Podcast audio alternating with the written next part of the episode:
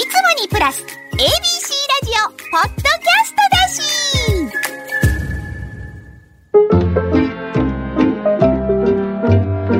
本田正則のちょっと聞いた。この番組はお笑い芸人及びその周辺の話を漫才作家の本田正則先生が知り得る限りの情報と経験で考察していきます。今回はユリアン・レトリバーと雑記作家の津村さんと題して作家と芸人の関係性やまだ無名だったユリアン・レトリバーが世に知られていく姿を見てきた雑記作家の心境を本田先生と聞いていきます。聞き手は ABC ラジオプロデューサーの上野園公秀です。はいそれでは先生よろしくお願いします。お願いしますえーそれと前回に引き続きまして、このスタジオには、えー元ピン芸人で、現在作家やっております、津村君も来てもらってます。はいよよろしくお願いしお願いします。もうレギュラー え、いいですか？ありがとうございます。えーまあ、この後ちょっと、ユリアンの話をしようと思ったんだけど、はいはいその前に、ちょっと津村君の話をしときたいんですけど、うんはい。ある若手の制作マンとか、いろいろ話聞いたら、はい。津村さんが携わってるん。ライブが今面白いんですよと。うん。最近見に行ったやつがことごとく津村さんが携わってて、おーすごい。ですうんで、今、ライブって映像使うんで、はい。最後にエンドロール出てくるんですよ。ああ、はい。で、。それでみんな、あやっぱり津村さんや。え言って。いや、だから今の売れ線っていうかね、東京行った子も含めて、彼が携わってるライブ多いんですよね。いや、でもたまたまなんですよ。たまたま、あの、お願いされることがある芸人さんが、まあ評価されていったっていうのがあるんですけどね、僕は別に。まあそれはあのたまたまじゃない。必然やね。必然。そう。そこに乗っかる必然ってありますよね。あるある。たまたまではなそのそう。頃ない。実力があっても仕事つかへん人もいますしね。あの、自分から、僕らもそうやけど、橋業者さんから、いや、一空黒さんから、もうそのたまたまですよって、自分では言うてんねんけど、絶対そんなことないもん。たまたまではけえへん言うやてっ。ぱり必要する噂聞きつけてお願いするとか、いろんな要素がないとね。ありがとうございます。ありで、がとうございます。そう花咲いてくるとみんな東京に行くんでね。でも東京に行っても大阪でやる分には津村さんお願いしますが多いんで、だからでそれは大事なことよ。そう。そういう意味でね、やっぱり最近若いスタッフとかからそういう話を聞くので、すごいなと。うん、で、昔みたいに公演やって終わりじゃなくて、今ちゃんとね、映像でエンドロール出るんですよね、テレビみたいに。ではすね。うん、だから、やっぱそういう意味ではね、あ、津村か、津村さんや、津村さんって何やろみたいなもんは若い子が漠然と。うんあ、これも津村さんや。そうそうそうそう。あ、これもやってな。で、そのラジオ聞いてたら津村さんっていう話出てきたりとかね、うんはい。そんなこともあったりして、うん、また昔の作家さんと違う、また展開も出てくるんですよね。今ほら一緒になって喋る作家さんも多いから、あの若い、ね。YouTube もあるしね。昔とは違うそうそうそう。媒体がいっぱいあるもんな。お笑い考察番組本田正則の「ちょっと聞いた?」ABC ラジオポッドキャストがお送りしていますでそんな津村君というとやっぱりユリアンの雑記としてね、はい。一番最初はそれで僕も知りました、はい。うん、ユリアンおもろいなユリアンの後ろで雑記でやってる子誰やろう言ったら、あ、津村っていう子ですっていうので最初仕事したのがきっかけなんですけども、まあ今日こうやってせっかくあの津村君来てもらってるんで、まあ先生もね、ユリアンとは、うん、長いお付き合いと思うんで、ちょっとユリアンの話をしたいななんて思ってるんですけども、実際ユリアンの雑記作家として、まあ R1 の優勝をね、見届けてましたけども、ユリアンと出会ったきっかけとか、最初に見たとかいうのは、大体いつ頃？ユリアンは、あの、僕が芸人やってた頃は、あ接点がなかったんですよ、全く。こっちはもちろん知ってましたけど、はいはいはい。向こうはもう僕のこと全く知らなかったんですけど、え作家になってすぐぐらいの時に、あの、先輩の作家さんが、テレビちょっと入るから抜けるということで、えーその先輩の紹介で手伝ってくれないかっていうので入ったのがきっかけですね。それが2014、5年。2015、16そのあたりです。そのあたりですね。はい。だから、ユリアンがもうちょっと出ておもろいやつやいうのが。ちょうどね、そ、そのぐらいの時期ですね。すよねリアンがどんどんどんどん売れていく時期ですね。だからユリアンは2013年に、はい女性のピン芸人初で NSC 主席はい。はいうことで、と、その後すぐ女性ピン芸人として初の満劇所属。はいとこう初尽くしをトトーンと初なんですねやり遂げていったんですよね。だから逆に2番目になりたいっていう今また若い女性ピン芸人がいるわけですよああ、ユリアンに憧れて。一番じゃなくてええのに言って。うん。でも一番いますもんっていう。うん。だからもう目標になってるんですよね、今の若い子の。うん。ユリアンがさあっていうところについてる。はい。ちょうどそのタイミングですね。R1 の決勝っていうぐらいの。その頃のユリアンの印象ってどうでした？その天才やなと思いましたし、で、もちろん努力の人ですよね。もうとにかくネタが好きなんですよ、あの子。そうね。はい。ネタが好きネタを作るのが好き、やるのが好き。そうなんですよね。うんで、またみんなも、みんなも好き。ああ、そうですね。はあい。そうですそれはもうね。NAC の時から一緒やね。ですね。いや、根本は変わってないですよね。変わってない、変わはってない。僕もうも、本当に真面目だし、あの、それは違うんちゃうのっていうようなことでも、自分の中でちゃんと計算をして、違うと思うと言われることを見越してやってるってはいいうかな。はいはい。地頭ええもんねそうです。。賢いっす。もうほんまにもう最初のことも頭ええ子やなっていうのが一番の印象やもん。勉強とはまた違う。違う違う。うんまあ、勉強もできたんだろうけど、彼大学も女はね。いいですよね。うん。うん。地頭のええ子やなっていうのが一番の印象やね。地頭って大事ですよね。大事大事。なんかこれ最後そこ。勉強できるだけでもダメですしね。うんまたちょっと頭の筋肉がちょっと違う。使うところが違うと思うよ。ほん反射とか、いろんな意味で。それこそあの場所が右脳のどどっかなんかよう知らんけど、が違うね、はいあの子はね。はい。いや、やっぱね、最初はね、こんなネタどう思いますっていう話を僕もされて、めちゃめちゃおもろいやんっていうのが、でもわけわからん時もあるんですけど、やっぱり最終ね、ちゃんと形にするんですよね。下手したら、うん、どうかなと思ってたんが、はい。おもろなそれ。を、そうなんですよ。それをエンタメにね、するんですよね。いや、だからすごいですよね。そうですよね。はい。いや、僕も最初ユリアンを生で見たんが、はい。かけるライブなんですよ。ああ、はいはい。で、その時にやっぱり、霜降り明星、はいミキ、ユリアン、このスリートップが、その時期ですね。この3つが揃ったかけるライブなんで、はい4時半とか5時から始まるのに、はい満員なんですよ。いや、そう、そうです、そうです。ほんまに。え、自分の学校まだあるんちゃうとか、明らかに OL の人とかでも、もうそれ見つけて、チケットこうで来てたんで、ね今じゃ考えられないですよね。はい。今やっぱりね、100いかないもんね。はい80人ぐらいの時とか。で、そこが抜けたらね、どっと減りましたしね。むちゃくちゃやりました。はい。前2列みたいな感じになりましたから。それがね、やっぱりエンターテインメントの世界なんですよ。そうだよね。人気者が出てる時は客が多い。あの残酷やけど、現実やねんね、これはね。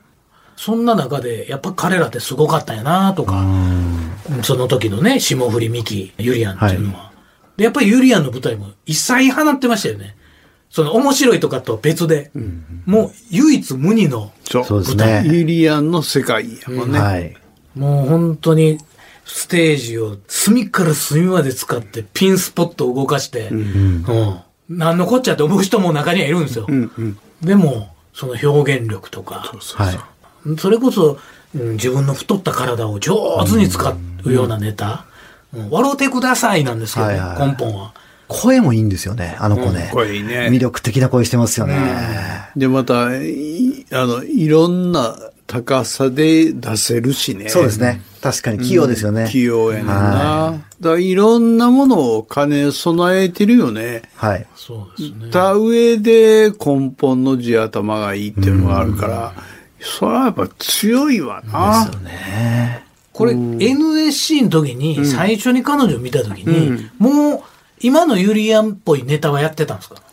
今のユリアンっぽいまではいかないけど、最初に見た時はね、もうちょっとどんなネタやったかまで覚えてないけど、売れるかどうかは、まあ別やけど、一番最初に見た時に、あ、この子残るなっていうのはもう、一回目で思いましたよ。僕もでもその単独のはい。VTR のために NSC の頃のその35期さんの時とかって撮ってたんですよね。あの映像資料が残ってて、僕それもうほんま全部さらって全部見たんですけど、やっぱね、ゆりは異彩放ってましたけどね、なんかその、違うだよね。はい、違い、違いましたね、なんか。やっぱり違うのがもう、で、真面目なんですよ、すごく。はい、もう、よろしくお願いしますっていう大きな声でね、挨拶して気持ちええね。ですね。見るのが。ちなみに35期と言いますと、はいえーはいユリアンでしょ？はい。えー後に R1 取る浜田雄太郎。はい。はいえーそれから、またこれ R1 去年取った田津原龍。あ、今年か。今年取った田津原龍。はいで、からしれんこんですね。で、熊本プロレス。紅生姜のはい熊本プロレス。はいで、頑張れルーヤ。はい。で、桃。20世紀あと、このね、あと、元皇帝の九条城とかね。はいはいはい。もうなかなか顔ぶれは揃ってますよね。ほんまやね。そうですね。うん。その中でもやっぱり異彩を放ってた。まあ、主席でしたしね。うん主席体制しない説っていうのがありますけど、ユリアンだけで映画ですよね。ほんまにユリアン、そのユリアン、そのまま行っちゃった。最初、あ、違うか、もう一組うんいたんですよね。34期ぐらいから始まったんですね、出席が確かね。ああ、うん、ぐらいだと思う。はい。鉛筆消しゴムかな、最初は。で、ユリアンがいて。あ、もう言われたら思い出す。なかなか難しいですよね。なん。か、そういうレッテルを貼られるのも、辛いですね。大ライブで優勝したら、はいはいはいなん。か大切せえへん。いうのもはいはいね。やっぱりその、ピークがいつに来るかとかね。やっぱりいろんなもんありますけど、早熟なタイプもいるし。でもあのユリアンもやっぱりその、その R1 決勝とか行くまでは、あの、ほんまに劇場の、あの、外でチケット売りしてましたし、はいはいはいはい。ちゃんと下積み的なこともね、はい、うんしてたのも見たんで。で、は R1 も決勝も何回か面で優勝したんですもんね。い、だいぶ出ましたね。4 4回ぐらい出て回る出たんかな。はい。だからやっぱそこまでないんだけど、決勝ではやっぱりこの大衆的な笑いとかって言われるとちょっとハマらなかったのか、うん、いう感じやったと思いますね。かちょっと聞いてみたいよね、ユリアンに。その、大衆的な笑いを取りに行っていたのか、あ、でもそれは、自分の好きなことを最優先にして、それが笑ってくれればいいねっていうぐらいの、まず自分を出すっていうのがあったのか、それは近くにいた津村君が、はい。多少は垣間見てるんじゃないですか、優勝した年2021一年年。ですね。はい。は、もう本当にもう優勝すると。その、そのためにネタを仕上げるっていうので、ほんまに毎月のようにライブ売ってみたいなことはやりましたから、取りに行った。はい、その年はもう完全に取りに行きましたね。ちょっと伝わるようなネタも言い回しも入れとこうかとか。あのーまあそうですね、その、工夫はしてた。工夫、ネタ後半につれて盛り上がるとまあ、ただか。自分の嫌なことはやらないけどっていう。ああ、もちろんそうですよ。あの、んはい。好きなネタで、かつ、そういう工夫を徹底的にしたのが2021やったような気がしますね。まあ、よく先生が言うね、伝わらんかったら、もう、そう、意味ない、ね意味ないからね。うんこれユリアンって、まあまあさっきからもう絶賛みんなしてるんですけども、ちょっと彼女はもう初物尽くしが多くて、はい。それこそさっき言ったあの NSC 出席もはい。女性でピン芸人で、はい。っていうのもあるし、万劇も女性のピン芸人であるで、2017年には NHK の上方漫才コンテストで優勝してるんですね。はいはいはい。2017年。まあ、その前に出場もしてるし、はいこの時ちょっと話題になりましたよね。上方漫才コンテスト言うてんのに、なんで女性のピン芸人が優勝したんや、みたいな。これはね、は NHK 側がおかしいと思う。うん。漫才コンテストはやっぱ漫才師選ばない。ああ、そうですね。でも、なんかと、友近も入っ入ってってる入ってた、決勝に出てますよね。ねはいはい。それはね、やっぱりあの、人気とか実力とかは置いといて、やっぱり漫才コンテストは漫才師出せよって、もう純粋に思う。そうですね。うん上方お笑いコンテストやったら、全然 OK。わかりますけど、ただ、そんな制約のある中でも優勝しちゃう実力、いやそうなんですよ。インパクトっていうのがあって、で、同じ年の2017年に、はい。ザ・ W はい。で優勝。初代王者ですよね。はい、初代ですね。これ1回目のザ・はい W。そしてちょっと間空いて、この間いろいろ決勝は出てたんだけど、はい。惜しくも取れなかったけど、はい。2021年に念願の優勝。R1 グランプリ優勝。で、優勝の最後の、どうですか？言ったら、津村さんって言うたんだね。そうですね電話くれましたねはい誰やねん。そうなんですよ。生放送で 電話かけて。あの津村がここにいる津村なんですけど。はいそうなんですよ。いや、でも泣きましたよ。優勝した瞬間。僕、テレビの前で見てたんですけど。はいはいはいいや、ちょっと涙がこぼれましたね。嬉しかっただからほぼ言うてるその2015年あたりから津村君が雑記でやって、はい世間に評価されて登っていくのをずーっと目の当たりにしてるというか、身近に。はい。うん。まあ彼女の苦悩とかはい。を見てると。うん気持ち良かったんちゃう？評価が高くなっていくのは、その努力をしてるはいしんどい姿も見てるけども、これだけやっていっている中でこれだけの評価が返ってくるっていうのは、はい。僕はあの30何年前のトミーズ10万勝負っていうのをやった時に、はい。トミーズがもうパンパンになってはい解散しようってなって、はい。ダウンタウンより早く売れたんだけども、はい新人賞全部取って、5年目か、はい。に、まさがもう、もうケンちゃんとは限界やって言って、はい。解散するって会社に言いに行って、はい。うんで、その時に新入社員でいた子が、えー何ばか月続きの子をやって、その子が、せっかく新人賞も取ってるんだし、もう一回やりませんって言って、で、5ヶ月の間で10本のネタをして、全部15分以上よ。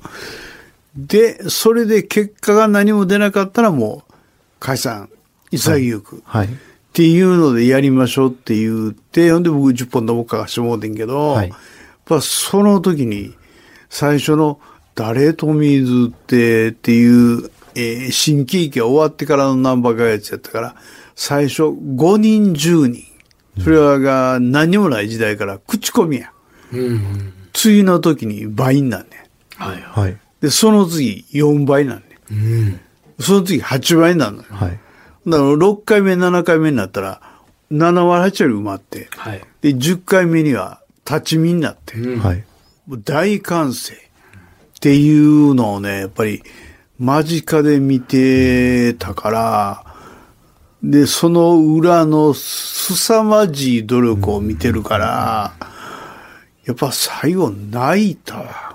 うん。それで、また新たに場所を NGK に移して、NGK で5番勝負をして、で、5回目に阪神巨人大好き派の子一挙来るよ、トミーズで上の3つに戦いを挑むみたいな形ではい。イベントやってんけど、はい。それも超満員で、はい。はい。はい。でたまたま4本とも俺自分がデータ書いたから、はい。裏で、本田先生のショーやんかって言われてるけどな。やっぱその時も受けて、はい。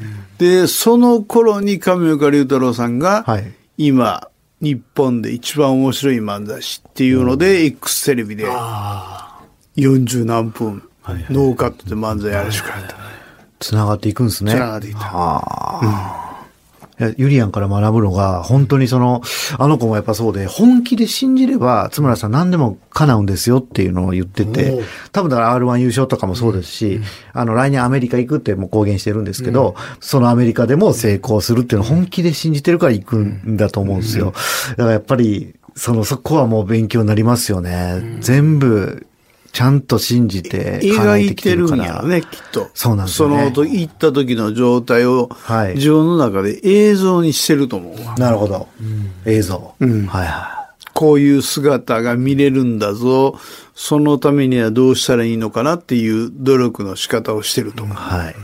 ハリウッド映画出て、レッドカーペット歩くって言ってるのも多分叶うと思いますよ。本気で信じてるんで。ほんまにそういう、今までやったらね、芸人の楽屋話で、そんなこと言ったら、できたらいいね、とかね、そこで終わったけど、なんか、しそうやもんね。いや、しそうです。はい。うん。やっぱり、ユリアンって、はい舞台はじめテレビ、ラジオ、映画、そして世界でもこうね、まあ活躍っていうかこう自分でポジションを見つけようとしてる。はいこう、いい意味でですけど、なんか自分の形が定まってないっていうか、これがまあいいところではあるんですけど、はいそういう意味では今後どないなっていくんやろうなあ、って。楽しみですね。はい。なことしてる可能性もあるし。けったいや、決体というか、想像もつかんいや、ない。そうですよね。いや、びっくりしたのが、コロナ禍の時に、やっぱ芸人どうしても止まっちゃうじゃないですか。で、休休んでるから、あの子ね、めっちゃ痩せて、ダイエットで話題に、話題になったんですよ。わ、それ見て、うわ、こんな時でも話題作りができるってすごいなと思って。あれできへんでびっくりしまあしたね。そこまで痩せよう思ったら、ねめ飯だけ減らすだけではね。ですよね。トレーニングをして、二十何キロかなんか、うんで、今度またましたよね、。プロレスの、あそうですね、ネットフリックスね、で。ネットフリックス出るからはい言うて、また30キロかなんか戻して。戻して。ねすごい。死ぬで、そんなことして。ほんまにほんまに、もうずっと、お前体調気ぃつけようってずっとメールしとったもん。そうなんですか。だからそういう意味では、ニュータイプというか、ちょっと、あれと一緒かないうのがあんま見つかりにくい。この分野はこれかなとかはあるけど、ユリアン全彼。女が決めてる点っていうのはあるんだろうけれども、はい。その点に行くまでに、あの、一直線に登っていくんじゃなくて、はい。あっちもこっちも、あれもこれもはい、やってみたいことはやってみて、はい。でも目指してる点はあるんやと思うね。ん。ね。その点がどこなんでしょうっていうのは、はいちょっと計り知れへんよね。で、そこは楽しみやな。はい。昔の、例えばプロダクションとかで、彼女をこう、プロモーションしていこうと思ったら、ちょっと、もうちょっと絞り込まへんかって、うんうんいうのがね、普あー確かに通で、まあまあ、アメリカ行ってはわかるけど、まずこ、ここことここ一流になろうよ、みたいな。でももう彼女としたらもうそ、そんな悠長なことを言うてられんっていうか、ほんまになんか、変な言い方ですけど、自分の終わりの時間分かってるんちゃうかいうぐらいの。はいはい。うんほうほうほう。そこに向かってねそう、向かってやってんちゃうかなっていう。タイムマシンで自分の終わりの時間を知ってんちゃうかないうぐらいの、そこにでずーっとついてる、津村という人間はどう 合わせていってるのかなっていうのを聞いてみたいなと思って。いやいや、でもほんまに学ぶことの方が多いですね。僕そばにいると。はい。それこそ前回のね、そのゲストで出させていただいた時に自信をっていう話をいただいたんですけども、まあユリアンから言われるのもそこですね、本当に。ああ、そう。はい。怖いのに。怖い。いやいや、もう今もうそらさんしっかりしてくださいよ友達みたいになっちゃってるんですけど。そうですよね。でも、雑記作家の役割として、まあネタを書いたりとか、アイデア出すのもありますけど、はいい、たら落ち着くっていうのが彼のポジションあるんですよね。大事大事。ユリアンがなんとなく落ち着いてしまう。落ち着くっていうかいい意味でね。うん、ああ、つぶらさんみたいな ノリ。うん。大事よ。ほんま大事やと思うよ。だからそれはね、やっぱり、鍛えてどうにかなるもんじゃないですしね。相性やしね。うんそう。たまたまその出会った2015、6年が、本当に欲してた時で、津村さんとバチーっと会ったんかもしれんしね。はあはあはあ。この番組は ABC ラジオポッドキャストがお送りしています。